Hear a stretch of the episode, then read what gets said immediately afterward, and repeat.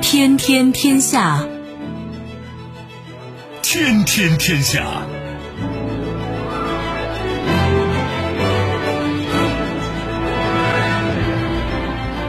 历史穿行者，新闻摆渡人。各位好，我是梦露。您正在选择收听的是《天天天下》，和我一起陪伴大家的还有本节目评论员文轩。世界纷繁复杂，新闻随时发生。今天的《天天天下》，您将听到：悬崖勒马，瑞典法院紧急叫停频谱拍卖中限制华为的附加条款；再度换将。美国国防部长艾斯珀遭解职，重拳出击。丹麦政府提交法案，扑杀一千七百万只养殖雕，明年底前禁养雕。收听我们的节目，您可以使用传统的收音机，也可以使用手机。欢迎使用即时客户端、即听客户端，也可以选择蜻蜓 FM、喜马拉雅 FM、企鹅 FM 或者是今日头条，搜索“天天天下”可以收听节目回放以及其他的相关内容。当地时间十一月九号，瑞典电视台报道，斯德哥尔摩行政法院九号出台临时禁令，叫停瑞典邮政和电信管理局十月二十号在五 G 频谱拍卖中限制华为的附加条款。行政法院称，由于此决定给华为权益带来影响，华为有权对该决定提出上诉。行政法院进一步指出，因目前案件结果不明朗，决定颁发临时禁令，暂停适用频谱拍卖决定中有关华为的部分。十月二十号，瑞典邮政和电信管理局发布五 G 频谱拍卖条件，称电信运营商不能使用华为的产品。华为在十一月六号决定提出上诉，包括申请临时禁止令。行政法院宣布的是临时禁止令，但是仍未就华为的实质陈述作出判决。瑞典邮政电信管理局十一月九号发布公告，原本在十号进行的频谱拍卖将推迟，将分析行政法院的裁决，审查尽快可以进行拍卖的可能性。呃，瑞典政府打压封杀咱们的华为，其实明眼人呀都能看得出来，这是瑞典在追随美国对咱们中国企业华为。进行所谓的政治打压，因为所谓的国家安全这个借口啊，挺荒唐的，挺拙劣的，因为他们拿不出任何证据。需要说明的是啊，这个五 G 这个东西啊，不是华为的独创，就不是华为发明的，而且呢，也不是华为这一家企业的独角戏，它是跟像瑞典不是有爱立信吗？还有芬兰的诺基亚，都是跟这些大型的跨国公司合作的一个产物。瑞典对咱们华为下达了封杀令。恐怕呀，除了这个政治原因的考虑，可能还会有经济利益的一个小算盘。为了什么呢？呃，为本国企业扫清障碍，就是打击本国企业的竞争者，给本国的本土企业哎赢得更多的市场份额。但是事实呢？你刚才说了，华为呀、爱立信呀、诺基亚呀，他们之间呀这些跨国公司啊，既有竞争又有合作，就是竞争合作的这种关系，才促进了这个五 G 技术的一个快速发展。如果排斥了华为，那影响的是什么？影响的肯定是五 G 网络的技术水平啊，然后还会延缓全球的这个建设的进程，还会大大的增加各个国家五 G 的建设成本。最终受损失的是谁呀？消费者嘛。换句话说，如果你把华为排除在了这个公平竞争这个市场之外，肯定不利于瑞典的五 G 建设的高质高效。由于没有了华为，缺乏了竞争。封杀之下呢，现有的华为的移动设备啊都得更换掉，那这就会产生额外的巨额支出，这些成本最终都会转嫁到瑞典老百姓身上。有这么一个案例，说这个美国呀，就是特朗普上台以来一直封杀打压华为，要更换华为的技术，不用它了。但是更换得掉吗？实际上，在很多地方啊是无法做到的，因为华为早已经在美国农村呀深深的扎根了。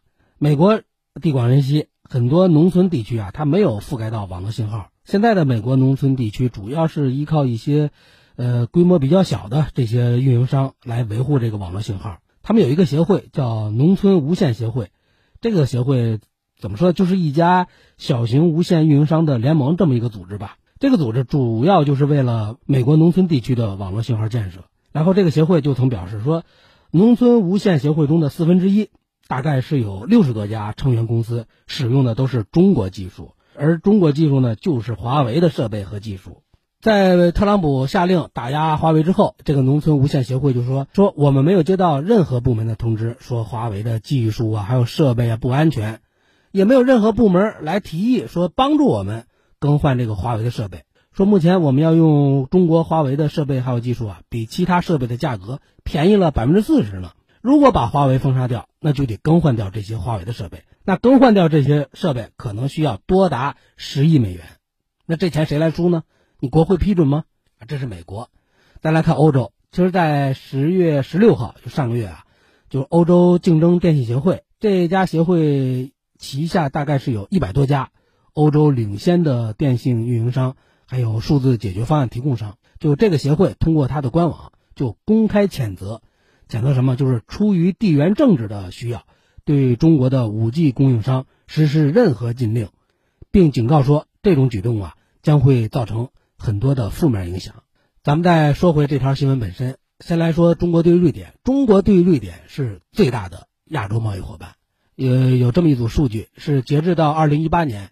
中国对瑞典全行业直接投资额大概是七十五点七亿美元，瑞典对华的实际投资呢也达到了五十亿美元，项目有一千五百多个。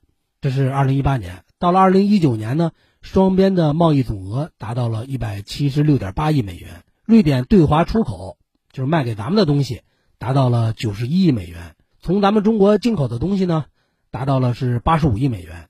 瑞典对华出口占它全国总出口总额的啊，大概是百分之十，但是中国呢出口到瑞典的东西啊，仅占百分之零点三七。另外，瑞典还有好多企业在华开展业务，据说达到了六百多家。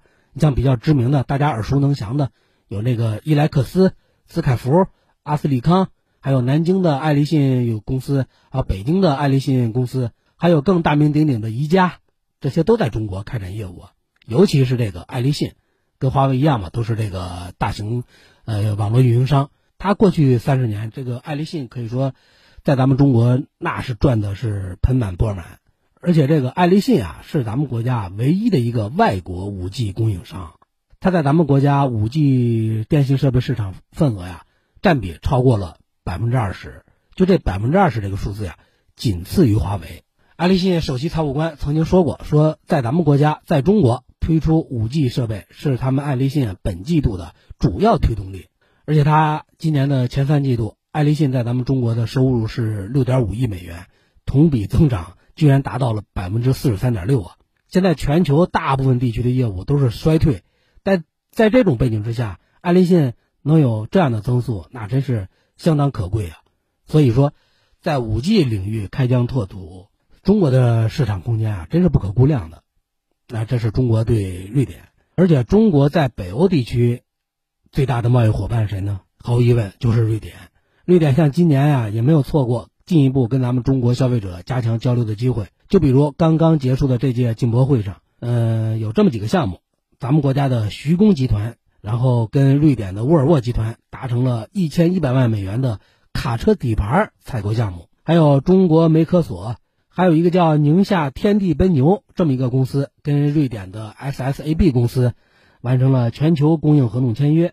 还有中国铁物所属装备公司跟瑞典的斯凯福也签订了协议等等，可以说合作呀非常有前景。这是这届的进博会，呃，还有第一届的进博会，瑞典就有十五家本土企业签约参展了，呃，涵盖了智能啊、高端设备呀、汽车呀。消费电子呀、食品及农产品呀、医疗器械呀等等吧。像瑞典的官方啊，有一个大臣，他叫是创业与创新部的基础设施大臣，他就说说这个进博会的举行啊，进一步加强了中国跟瑞典的双边贸易关系，也会是两国企业合作的良好起点。可以这么说，中瑞两国呀，在经济上做生意上啊，那是非常有合作前景的。毕竟咱们中国十四亿人口，中等收入群体超过了四个亿。预计未来十年累计的商品进口额有望超过二十二万亿美元，是全球最具权力的大市场啊！说了这么多，封杀华为损人不利己，那瑞典为什么还是一意孤行呢？就是要这么干呢？很多人可能不知道啊，早在一九五零年的五月九号，瑞典就跟咱们新中国建交了。这是第一个跟中国建交的西方国家。但是很遗憾，最近这几年呀，瑞典的对华态度来了个大转弯，多次的抹黑丑化中国形象。你比如，二零一八年，瑞典不是电视台有个栏目播出了一个辱华节目吗？主持人用特别粗俗的语言贬低丑化中国人，然后舆论哗然。还有这个今年发生这个新冠肺炎疫情以来，瑞典是鼓吹疫情责任论最出格的国家之一。也是欧盟内部啊唯一一个叫嚣要对中国进行严厉制裁的国家，这么一个国家，这么高调的反常，为了什么呢？背后啊就是为了站队美国而已。现在瑞典好像俨然成了美国反华政策呀在欧盟的一个急先锋，封杀华为不过就是替主人完成任务罢了。那好，那你封杀我们，中国要进行反制啊？假设我们要反制的话，其实咱们手里啊是有好牌可以打的。首当其冲就是刚才咱们隆重介绍的那个爱立信，爱立信也是电信设备制造商啊，跟华为也算是竞争对手。它位列全球第三，仅次于华为，第二是诺基亚。刚才说到，如果要更换掉华为的设备，需要巨大的额外支出。呃，英国有一个智库，他做了一个经济研究报告，他就指出，如果瑞典禁用华为设备、华为的技术，将使得瑞典多支出多少额外成本呢？约合二十五亿到二百六十八亿人民币的额外成本。华为在瑞典一路不顺，又遭到封杀，但是爱立信相反，在咱们中国市场就是高歌猛进。刚才说了，近两年来，爱立信在咱们中国的五 G 电信设备市场份额已经超过了百分之二十了，仅次于华为嘛。而且过去这五年来，呃，爱立信已经在华投入了超过一百五十亿元人民币这个研发资金。所以说，既然瑞典，你可以以国家安全这么一个拙劣的借口来封杀咱们的华为，那咱们中国为什么就不可以封杀爱立信呢？这是这条新闻出来的时候啊，很多网友说首当其冲就是爱立信封杀它，而且除了爱立信啊，瑞典的服装品牌 H&M、家居企业宜家，还有家电企业伊莱克斯都在咱们中国有业务啊。澳大利亚就是前车之鉴，希望啊瑞典好好参考一下。二零一八年以来。澳大利亚让十多个中企投资的项目落空了，其中就包括排除中企参与澳大利亚建设五 G。最近就根据外媒报道啊，说最近澳大利亚的大麦呀、牛肉啊、棉花呀、煤炭还有葡萄酒，好多个行业正在受到贸易冲击。所以说，现在澳大利亚很多行业啊都在呼吁寻求政府要改善跟咱们中国的双边关系，以避免进一步经济损失的声音。那么这是如果反制的话，中国。打的牌不少，问题来了，中国应该反制吗？咱们反制不难，难的是反制背后的这个利益的权衡。绿点政府选择没有头脑的这封杀了咱们的华为，就之前啊，错是错在绿点政府，不在华为，也不在爱立信。爱立信不应该是躺着中枪。那如果封杀了爱立信，像 H&M 啊、宜家呀、伊莱克斯啊这些绿点企业，会不会就会担心呢？自己会不会成为下一个被封杀的目标呢？那这些企业可能就会恐惧呀、动摇啊、担心呀，最的坏的结果可能是不是从中国要撤资呢？这反过来啊，倒不利于咱们中国经济的发展。二零一九年，中国跟瑞典的贸易额加一块啊，达到了三百一十八亿美元。嗯，二零一九年，中国企业对瑞典的累计直接投资超过了七十亿。二零一八年呢，瑞典对华的投资项目也是达到了一千五百多个。双方的经济嵌合的比较深，如果互相封杀了，其实啊并不符合两个国家的根本利益。鹬蚌相争，渔翁得利，便宜了谁了？肯定是便宜了美国呀。另外还需考虑的是，就算我们真的封杀了爱立信，未必就能让瑞典政府回心转意啊。所以说，当时瑞典政府选择封杀华为的时候啊，那会儿比较稳妥的策略就是华为在瑞典进行上诉。利用当地的法律规则啊，维护自己的合法权益。呃，同时呢，在同一时间，中国对瑞典也给予了警告，而且还通过爱立信啊、宜家这些企业跟瑞典的官方啊、瑞典的政府做一种沟通。其实，华为跟中国政府啊也正是这么做的。封杀华为之后，瑞典的外贸大臣叫哈尔贝里，他就表示过，说我们希望跟中国保持友好关系，和中国加强合作。希望中国加大对瑞典投资。你说一边封杀华为，一边又这样的表态，所以说你能看出瑞典的这种摇摆心态啊，可见一斑。那现在瑞典的法院叫停了，但是有有一个需要注意的啊，现在目前案件的结果呀不明朗。瑞典的行政法院宣布的仅仅是临时禁令，所以说可能还存在一定的变数。但是可以相信，如果绿点下定决心不再选择华为的设备、中国企业的设备，除了你增加他们五 G 建设的成本之外啊，我估计啊，未来还会令中国的其他的投资者望而却步，最终肯定是得不偿失。跟着美国乱跳乱舞，打压华为，打压中国企业，绿点这种不明智的自伤行为啊。希望他们把账算清楚，审慎考虑对待咱们中国企业的态度。最后呢，总结来看，瑞典从选择封杀到最后当地的法院叫停，大概这背后啊，应该是三方面的原因吧。第一，还得是跟美国有关系，拜登上台了，政策有变，瑞典呀可能是在看风向。第二，可能是在华的这些瑞典企业，包括宜家呀、伊莱克斯呀这些企业啊，可能在通过一种非官方渠道对瑞典的政府啊进行施压。第三。就是瑞典内部的法律机制进行了一定程度的纠错。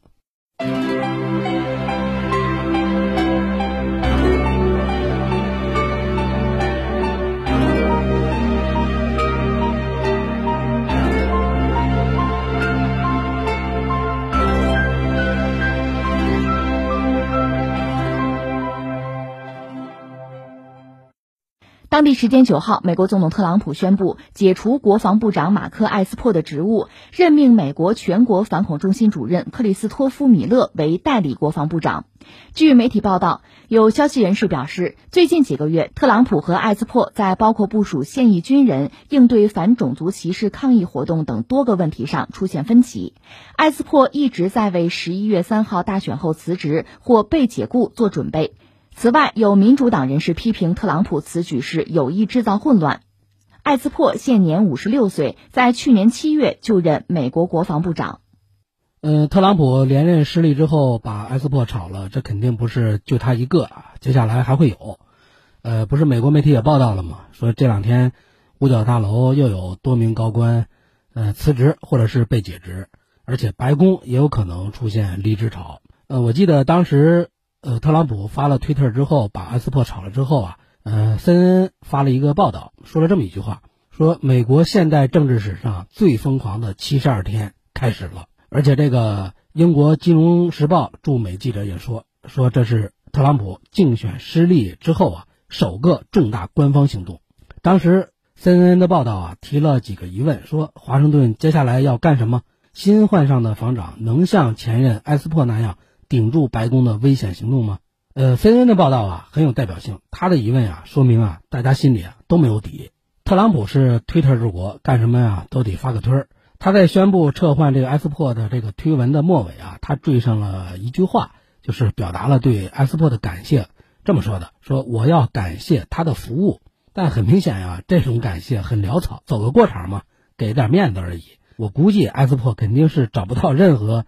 丝毫被尊重的感觉。然后，这个《纽约时报》就披露了这特朗普决定撤换埃斯珀这个细节，说是当地时间九号的早上，然后特朗普在椭圆形办公室就突然的表达对埃斯珀的愤怒，然后紧接着呢，就是白宫的幕僚长叫梅多斯，就赶紧给埃斯珀打电话，就通知埃斯珀你被开除了。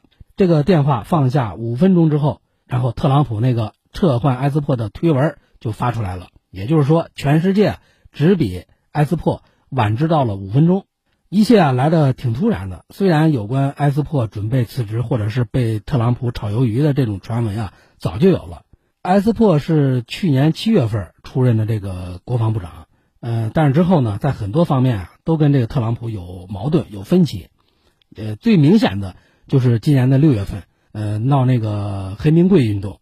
就弗洛伊德被白人警察跪压致死，爆发了种族游行，然后特朗普就警告我要出动军队来平息这个骚乱，平息美国呃少数族裔的这个抗议行动，结果呢遭到了埃斯珀的公开反对。埃斯珀认为军人的主要任务啊是保家卫国，并不是处理内部矛盾，所以两人之间的裂痕啊是越拉越大。而且对于特朗普批评北约，要求从阿富汗全面撤军。还有，而且还声称允许美军的设施悬挂南方的邦联旗等等这些方面，埃斯珀都表达过批评。所以特朗普肯定是越来越不喜欢埃斯珀呀。估计是开除埃斯珀是早有准备。今年八月份的时候，我就记得特朗普说过，说要在大选之后开除埃斯珀。只不过那个时候啊，我估计特朗普肯定是胸有成竹的认为自己会连任成功。然后撤换埃斯珀的这个行政命令啊，是在九号是立即生效。新任的代理国防部长叫米勒，就很快的就到达了五角大楼。据说米勒到五角大楼的时候啊，这个埃斯珀还没来得及清理完自己的办公桌呢。等于是人还没走，茶就凉了，世态炎凉啊。那么这个米勒是今年五现年五十五岁，美国媒体把他描绘成是一个美军老兵，他的军旅生涯是长达三十一年，曾经在美国陆军特种部队绿色贝雷帽中服过役，还参加过阿富汗还有伊拉克战争。在特朗普这四年的执政期间，米勒先是在美国国家安全委员会负责这个反恐的事务，后来进入了五角大楼。负责这个特种部队作战行动，直到是今年八月份开始担任美国国家反恐中心的主任。呃，据说米勒临时主政五角大楼这个消息传来的时候啊，他的一些朋友还有前同事啊，对媒体都表达了惊讶，说米勒这个人啊，虽然是一个特种作战，还有在反恐方面是个专业人士，脾气也不错，但是估计没有人想到他会提拔到国防部长这样的高位。而且更令人担忧的是，米勒缺乏足够的资历还有声望。如果特朗普在执政的最后的七十来天吧，如果强迫这个米勒采取什么危险行动，米勒这个人能顶回去吗？所以说想到这些啊，据说连美军的一些高层人物都可能会为这次，呃，国防部长的撤换啊感到恐惧。按照一九八八年联邦空缺改革法，美国的这个法说，米勒担任代理防长。不用再经过国会的通过，上任是不会有啥障碍了。但是未来这两个来月，这七十来天的路会好走吗？不好说。然后美国媒体呢也没有做猜测，只是描绘了一个画面，有点类似于咱们中国的春秋笔法，是这么一个小场景：说出任代理防长的当天呀，米勒急匆匆地赶到了五角大楼，结果呢还没进门，一上台阶啊就被楼梯给绊倒了，差点摔了一跤。美国媒体的这个描绘，大家可以脑补一下未来的情景了。虽然美国官方啊还没有正式宣布谁当选总统，但是大概率啊就是特朗普肯定是输了。呃，任期还剩这么几十来天，突然间就搞这么一个大动作，呃，让美国民主党包括共和党啊，还有社会的很多人啊，都表示比较震惊。你像这个密歇根州民主党的众议员叫斯洛特金，他就发了一个声明。说你特朗普这个时候还开除国防部长，只有存在以下几种原因，这种情况才可能发生：一是国防部长不称职，或者他有什么错误的言行。但是，这个斯洛特金认为，这看起来都不是埃斯珀身上的问题。那第二个原因是什么呢？就是这个国防部长啊，心怀恶意，以不负责任的方式对待美国国家安全。显然，这埃斯珀也没有这样的倾向啊。那么还有第三种，第三种就是。就是特朗普想采取某些现任的防长会拒绝执行的行动，而这一点啊最令人担忧。所以，无论你是出于什么原因，在这样一个过渡期啊，一个特别不稳定的这么一个过渡期，然后换掉了国防部长这么一个高官，都表明这个特朗普在他最后的任期上在玩忽职守。一开始咱们就说了，撤换埃斯珀这可能就是个开头。像美国很多媒体都在预计。说很多的美国高官都会进入解雇潮，那除了埃斯珀还有谁呢？还有 FBI 的局长克里斯托弗雷以及中情局局长吉娜哈斯贝尔。据说这两个人啊，都因为对特朗普不够忠诚，然后不在特朗普的核心圈。如果这两个人也相继被开除了，嗯，美国媒体说这真的太可怕了。为什么呢？因为等于这等于是实际扼杀了这个国家的国家安全机构啊！你像国防部。FBI 还有中情局，这都是为了国家安全的呀！你想想，把国家安全的大权完完全全、牢牢固固的掌控在自己的手中，这个时候的特朗普是一个丢掉了总统选举、即将卸任的，还正在过渡期的，而且他还拒绝承认认输，这么一个人，把这些国家安全机构的人都开除了，然后把国家大权掌握在自己手中，他要干嘛呢？细思极恐啊！所以已经有多位民主党人站出来。就批评特朗普说他这么做，对内呢是让平稳权力转移的希望啊越来越小，对外呢是向美国的敌人释放危险的讯息。大选之前就有人担忧，如果特朗普失败了，那美国国内这个和平交接、和平交权的，是不是就不会发生呢？有这样一种担忧。所以说现在啊，可能更有依据了，这种担忧啊更坐实了。如果特朗普想通过加大对军队还有这种安全机构的掌控，然后用一种粗暴的或者是武力的方式拒绝离开白宫，如果特朗普真的这么做了，那肯定是严重违背了或者是破坏了美国的政治和法律制度。那至于对外呢，他们美国人啊是担心特朗普是不是会把自己变成一位战时总统呢？你看罗斯福连任了四届，那会儿是因为战争啊，特朗普会不会也这么办呢？然后，美国国防部有一位不愿透露姓名的官员，就私底下表达过这种担忧，说，在这个过渡期这段日子里啊，这个特朗普会不会以公开或者秘密的方式对伊朗或者其他所谓的敌对国家发起行动呢？有可能。所以现在总结来看，特朗普解雇埃斯珀确实不奇怪。特朗普这个人啊，就是他要说你好啊，完全可以把你吹上天；他要解雇你啊，有一千一万个理由，甚至不需要理由，一个推特就把你。给解职了，你包括之前的国务卿蒂勒森，还有之前的那个国防部长马蒂斯，不是都是这么被解除的吗？埃斯珀被特朗普给炒鱿鱼，还是没有跳出特朗普，呃，开除人的三部曲。第一就是公开表示我不喜欢。你像是这次埃斯珀就是很明显啊，除了埃斯珀反对特朗普派出军队来镇压，呃，美国的这个抗议活动，其实还有其他的一些，包括美国这个新冠肺炎疫情，特朗普一直不戴口罩。然后五角大楼跟白宫相继有了确诊病例之后，这个埃斯珀马上就戴起了口罩，然后严格遵守美国疾控中心发布的这个指导原则。埃斯珀很自觉啊，戴口罩，但是跟特朗普这么长时间坚决不戴口罩，就形成了鲜明对比啊，这就是公然跟特朗普唱反调嘛。所以说特朗普就看不惯埃斯珀嘛，那这是公开表示不喜欢。第二呢，暗中寻找替代人，这次很明显呀，开除完埃斯珀之后，米勒马上就上任了，可以说。米勒啊，在 特朗普心中啊是早就拟定好了。第三就是一旦找到了替代人，一个推特就把你给赶走了。这些人像蒂勒森呀、埃斯珀啊，都享受了特朗普这种待遇，解雇了这么多人啊，包括世界其实很多一些重要的国家，包括像加拿大、英国呀这些美国的传统盟友，都在第一时间表达了对拜登胜选的这个祝贺。现在的特朗普给人一种孤家寡人的感觉，树倒猢狲散，是墙倒众人推。呃，那么会问他的核心助手们都去哪儿了？有俩，彭斯就是副总统，还有这个国务卿蓬佩奥。现在美国媒体就发现这俩人啊，好像突然失踪了。你像副总统彭斯，在选举那些日子里啊，就跟特朗普啊就形影不离，然后俩人一块现身竞选活动。但是自从特朗普败选之后啊，然后这个彭斯啊就好像是消失了，而且。就在美国媒体宣布拜登胜选之后，这特朗普不是抨击什么选举欺诈、什么投票舞弊吗？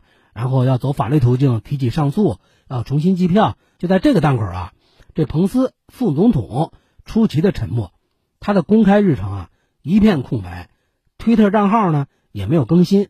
呃，有人梳理发现，就是彭斯最后一次公开表态是在上周四，就是特朗普讲话结束之后，然后他在。推特上写道：“说我支持特朗普总统，我们必须清点每一张合法选票。”但是这样的表态很明显没有像特朗普的两个儿子那样，就是明目张胆的宣称你民主党人就是在试图窃取选票。所以说，彭斯的表态很中性。另外值得注意的是，这个彭斯呀，曾经不止一次的选择消失，而不是跟特朗普一起并肩战斗。像2016年的时候，彭斯就在一个声明中还谴责过特朗普的言论呢。然后呢，就开始拒绝公开露面，甚至不愿意跟特朗普去接洽。然后这个曝光之后呢，他一直躲避在公共活动还有这个媒体的视线中。呃，在几天之后才最终表态支持特朗普重返竞选活动。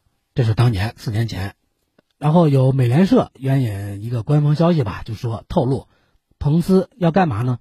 他将于本周二到周六啊去度假了，而不是在白宫主持大局。这个时候去选择度假。所以说，很明显，他的举动或许是在慢慢的接受自己啊和特朗普输了的事实，也是在想跟特朗普这个团队啊保持距离，还有可能是为自己啊二零二四年竞选总统来做准备。那这说的是副总统彭斯，除了彭斯，还有这个蓬佩奥。这个蓬佩奥好像也在忙着二零二四年竞选总统。据央视新闻报道啊，说特朗普出现败选的迹象之后，这个蓬佩奥领导的国务院啊，就不断的发帖挑衅特朗普。这个蓬佩奥这种变色龙的操作呀，不是第一次。五年前就是特朗普参选的时候，他就用过。现在的方式啊比较隐晦，但当时的攻击啊非常露骨，毫不掩饰。那个时候，蓬佩奥甚至骂过特朗普，说特朗普是癌症，是民主的威胁，还嘲讽特朗普的行为是马戏团的表演。但是特朗普竞选成功了，一六年入主白宫。蓬佩奥沉默不久之后呢，便开始借助财团的资助啊。不断向白宫套近乎、靠近，通过各种方式接近、讨好特朗普，最终大大家都知道成了特朗普最信任的人之一了。那这是说了两位得力助手，除了这两个核心的得力助手，然后慢慢的疏远特朗普。现在第一家庭啊，嗯，似乎也出现了分歧。前白宫助理纽曼，他向英国的一家就是《每日邮报》透露说，特朗普夫妇维系了十五年的婚姻已经名存实亡。说梅拉尼亚就第一夫人啊，正在数着分秒，等待着特朗普总统任期结束，这样他就可以离婚了。当然，这种说法是真是假，咱不不去考证。CNN 还有个报道说，特朗普的女婿库什纳不是已经劝说特朗普要接受败选的事实吗？同时，第一夫人梅拉尼亚也私底下表示过，说现在是特朗普接受选举失败的时候了。但是特朗普的两个儿子却依然啊声援父亲。支持他拒绝承认选举结果，这是他的第一家庭。再来看他身边的支持者、身边的朋友，其实啊也都在劝他赶紧承认败选吧，别再死撑着了。你像前新泽西州州长叫克里斯蒂，他是特朗普的老朋友了，他就说说友谊并不意味着你是瞎子，而且克里斯蒂还说特朗普的窗口正在关上，他无法提供证据证明广泛选举欺诈的存在，你没有证据啊。所以说，你没有办法为自己拒绝承认败选呀找到理由。另外，还有一个值得注意的是，就是呀，特朗普炒掉了埃斯珀，有一些美国的反华政客呀，还是没忘了烧上中国。埃斯珀被解职，美国不是担心嘛，说执政当局会不会引发一些混乱呀？然后，民主党参议员一个叫墨菲的人就煞有介事的分析说，这可能为中国在香港、台湾、南海等问题上采取升级行动提供机会。要说美国的这些反华鹰派们替我们操碎了心，也不是一天两天了。那这些预测肯定是毫无依据，背后有着就是炒作台海议题、渲染大陆这种军事威胁，甚至就纯粹为了吸引眼球，就是这种算计，不值得一驳。倒是他们忧虑特朗普是不是变成战时总统，倒是值得很关注啊。美，我记得美国媒体在大选之前曾经报道说，特朗普可能会在选情不利的时候啊，制造涉华惊奇。什么意思呢？就是会不会美军袭击中国南海岛礁呢？当时这篇报道那真是吵得沸沸扬扬啊！对此，当时还是国防部长的埃斯珀还通过军事外交渠道专门向咱们澄清过，说这个报道不属实。但是最终，埃斯珀自己这个位置都没保住，他的澄清现在看来还靠谱吗？还管用吗？呃，我认为啊，未来这么七十来天，特朗普对华动手，所谓的动手吧，我觉得概率不高。因为现在他根本就顾不上，他特朗普现在的主要精力还是主要放在法律诉讼上，将在法庭上战斗到底啊。另外，特朗普这个亲密顾问也在透露说，特朗普正在考虑参加四年后，也就是二零二四年的总统选举。那如果这种说法属实的话，那特朗普现在呃很多重要的事情要做呀。四年时间说长不长，说短不短。如果他要真要参加四年之后的总统选举，他现在就得开启包括筹款在内的这种新一轮的竞选模式了。他没时间对大陆动手动脚，但是我们也不能放松啊。他特朗普执政最后阶段，呃，对华的异动吧，我们也不能放松警惕。所以说，未来这两个来月吧，不排除特朗普在涉华议题上有更多的冒险行动。因为这种行动啊，既能搅和咱们中国，还能给拜登留下一个烂摊子。不就是这两天已经有美国的海军陆战队人员抵达台湾了吗？训练台军，所以说美国这最疯狂的七十二天啊，开始了吗？反正是无论如何，我们都要格外小心。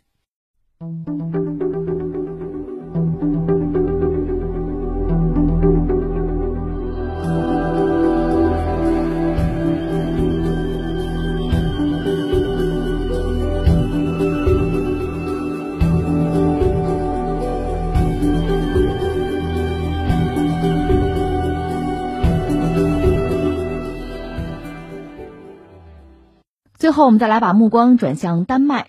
丹麦政府十号向议会提交新法案，提出在二零二一年底以前禁止貂养殖。丹麦发现养殖貂将变异新冠病毒传给人的病例，打算在全国范围开展扑杀工作。丹麦政府希望经由立法程序获得授权，扑杀国内大约一千七百万只养殖貂。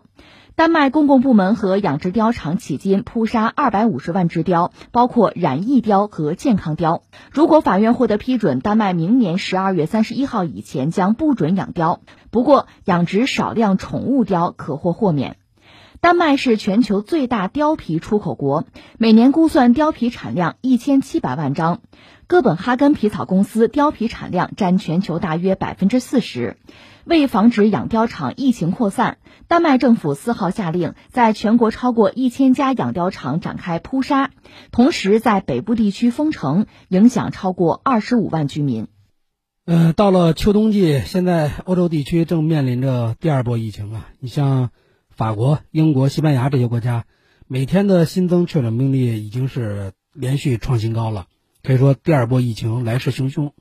大部分欧洲的国家基本上都开始实施，就是新一轮的疫情防控措施了。二次封城嘛，丹麦扑杀水貂是因为这个出现了多起水貂把这个变异的新冠病毒传播给人的这个案例，所以丹麦首相就发布了这个杀貂令。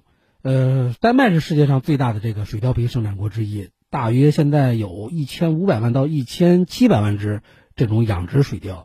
呃，世卫组织在一份声明中，嗯，我也看到说，迄今为止，全球大概是有六个国家在水貂养殖场内都发现了新冠病毒。呃，除了这个丹麦，还有美国、意大利、荷兰、西班牙，还有瑞典。呃，昨天我看新华社发了一篇文章，说是美国多个州的农业官员也证实了，说今年八月以来，超过一点五万只貂感染了新型的冠状病毒，然后死亡。政府部门现在正在调查，对十多家的养貂场实施隔离检疫。呃，这几个州分别是犹他州、威斯康星州，还有密歇根州，都发现了这个新冠病毒致死养殖貂这个病例。犹他州是八月份最先确认这个貂感染了新冠病毒，然后当地的兽医官就说，有九家养殖场大约有一万零七百只貂死亡。他说，迄今的调查都显示，所有九家养殖场内感染的病例啊，都是。单向传播，就说这些貂啊都是被人传染给貂的，并没有发现貂传染给人。而且这些感染新冠病毒的貂基本上没有症状，或者是症状比较轻微。嗯，这是犹他州，还有威斯康星州的兽医官也是证实，嗯，他们州有两家养殖场，大约是五千只貂死亡。然后其中一家养殖场呢，把这些死貂啊都做呃填埋处理了，然后防止这病毒扩散。密歇根州呢，现在还没有披露到底有多少只貂死于这个新冠病毒。呃，美国疾控中心说，这个威斯康星州跟犹他州的感染的病毒这个貂啊，跟这些疑似或确诊感染新冠病毒的人，这人类啊都在一个环境中。现在还不清楚密歇根州的貂是否是由人传染的。那美国会扑杀这些养殖貂吗？现在的选择呀是暂不扑杀。呃，他们是打算呀，将密切关注丹麦那边的情况。看看丹麦那边的养貂场进展怎么样？呃，他们说是眼下没有证据显示说动物在新冠病毒传播中扮演着重要角色啊。这是美国，咱们回过头来再看这个丹麦，丹麦到底是发现了什么？咱们可以详细的说一下。是当地时间十一月四号，丹麦首相弗雷泽里克森在发布会上说，我们国家在养殖水貂体内发现了变异的新冠病毒。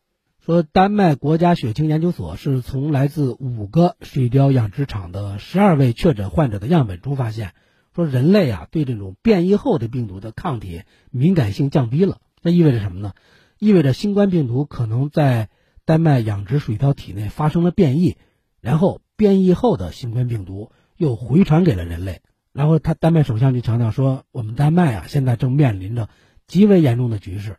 可能给全球疫情带来毁灭性后果，后果很严重啊！所以说，由于对变异的新冠病毒的恐惧，丹麦就选择扑杀一千多万只的水貂。呃，还有一个是根据世卫组织的消息说，从今年的六月份至今，丹麦已经报告了二百一十四例与丹麦水貂养殖场变异新冠病毒有关的确诊病例，其中有十二名患者感染了一个独特的变异的新冠病毒。这十二名感染者。在今年九月，都是在丹麦的北日德兰半岛被发现的，患者年龄从七岁到七十九岁不等，其中这十二个人里啊，有八个人是从事跟水貂养殖业有关的工作，四个人是来自当地的社区。然后北日德兰半岛卫生部门呢就进一步披露说，在当地所有的新增确诊病例中，大约百分之五的患者都可能携带了这种变异的病毒。说现在来看，因为呃，丹麦是世界上最大的水貂皮生产国嘛，所以它每年貂皮出口价值大概是五十多亿人民币。如果把这一千多万只的水貂全部扑杀，那肯定会给当地这个貂皮产业带来灭顶之灾。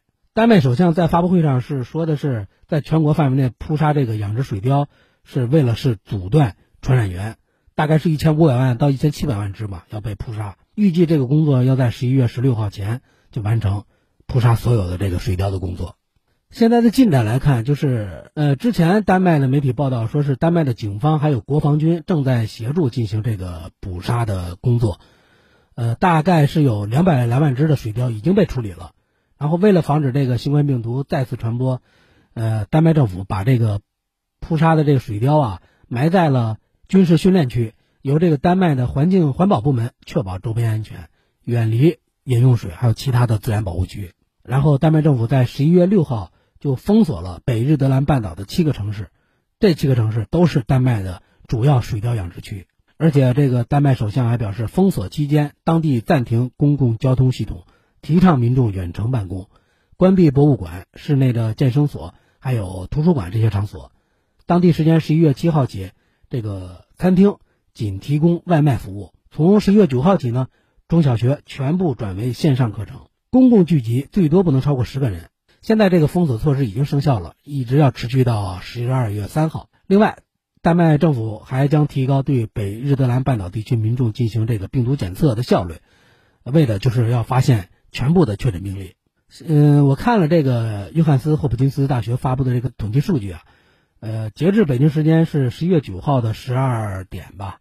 丹麦累计确诊是五万多例，累计死亡是七百多例。按理说这个疫情不算是太严重，但是这个变异后的病毒啊，因为很多人不了解，不了解就带来的恐惧嘛，所以他们选择就是全部扑杀，也可以理解。另外，这个丹麦政府宣布扑杀水貂之后，这个英国就随即禁止非英国公民从丹麦入境，而且根据英国政府发布的限制，从丹麦入境的英国公民。将需要进行十四天的自我隔离。那咱们再来看看世卫组织的态度。世卫组织之前在一份声明中就说，包括新冠病毒在内，就是任何病毒啊都有可能随着时间来发生变化、发生变异。就是为了充分了解病毒发生变异之后可能带来的影响，现在世卫组织有不同的研究小组吧，正在进行密切合作。但这些研究需要时间。目前世卫组织跟丹麦的科学家正在合作呢，呃，然后来了解有关的情况吧。这是世卫组织，世卫组织欧洲办事处主任汉斯，呃，在之前的发布会上也感谢了丹麦这次啊是表现出了开放的态度，而且还积极的分享了这个变异的新冠病毒的信息。但是汉斯也表示啊，目前还不清楚这个变异病毒会造成哪些影响，但是谨慎要好过于事后的后悔呀。嗯，那么综合来看，最后我想说什么呢？说的就是在抗击新冠肺炎疫情这个过程中啊。各国包括是整个世界的经济吧，都在不同程度的受到冲击。你像这个交通运输业呀、旅游餐饮业呀，包括进出口这些行业受到的影响是最大的。而这次丹麦选择扑杀全国水貂这个行为，将对世界的貂皮产业产生多大的影响，目前还不能推测。但需要明确的是啊，无论是扑杀水貂，包括之前的封城啊、行动限制啊、封城抗议啊、全程检测呀，其实每一个。决然断然的命令的背后啊，都是牺牲短期利益，在牺牲短期利益的同时，大家为什么呢？都是为了最终能战胜新冠病毒啊！按理说，扑杀水貂虽然有点过，但是像这个世卫组织欧洲办事处主任说的那样，谨慎好过于事后的后悔啊！所以说，这个措施肯定是有利于疫情防控的。但是这样的措施最后现在来看啊，是被叫停了。因为丹麦政府这个捕杀计划命令是直接给养殖户的，缺少议会要通过紧急立法所需的那个四分之三多数，所以丹麦的反对党就认为这个命令啊肯定会剥夺很多人的生计，政府并没有这样做的合法权利。嗯，另外，丹麦的一些意见领袖吧，也公开表示说捕杀令是非法的。所以说，现在随着这些反对党议员不断的抨击政府的这种处理方式吧，现现在丹麦政府是选择先暂停、停止了这种立即扑杀全国水灾的计划。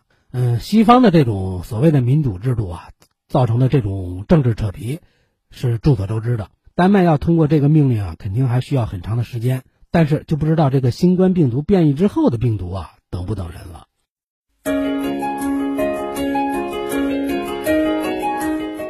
好，以上就是今天天天天下的全部内容。我是梦露，感谢收听，明天再见。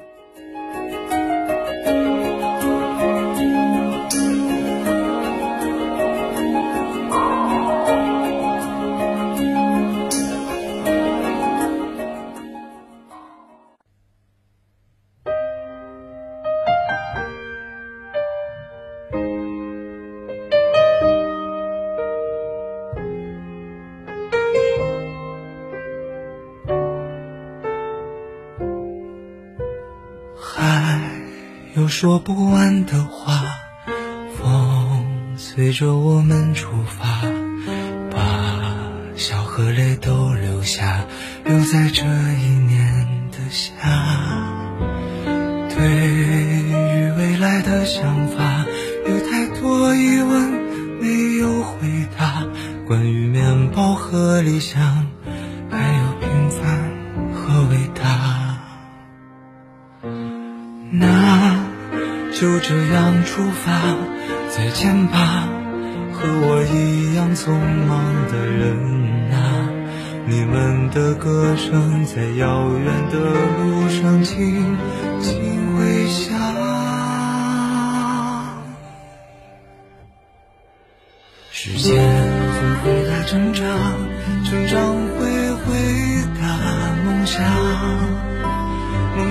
会回答生活。生活回答你我的模样，海洋会回答江湖，江湖会回答河流，河流会回答浪潮，一起跃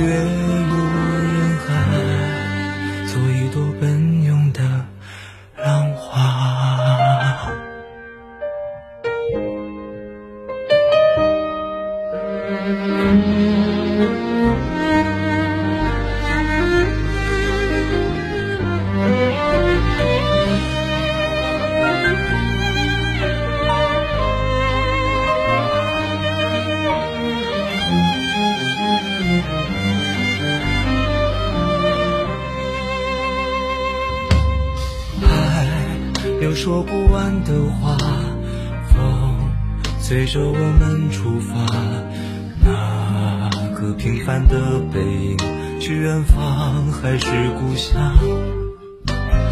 迎着明天的风沙，有太多孤单无人回响。你是否和我一样，带着倔强不投降？那就这样出发，再见吧，和我一样匆忙的人啊！你们的歌声在深夜的梦里轻轻回响。时间会回答成长，成长会回答梦想，梦想会回答生活，生活回答你我的模样。海洋会回答江湖，江湖会回答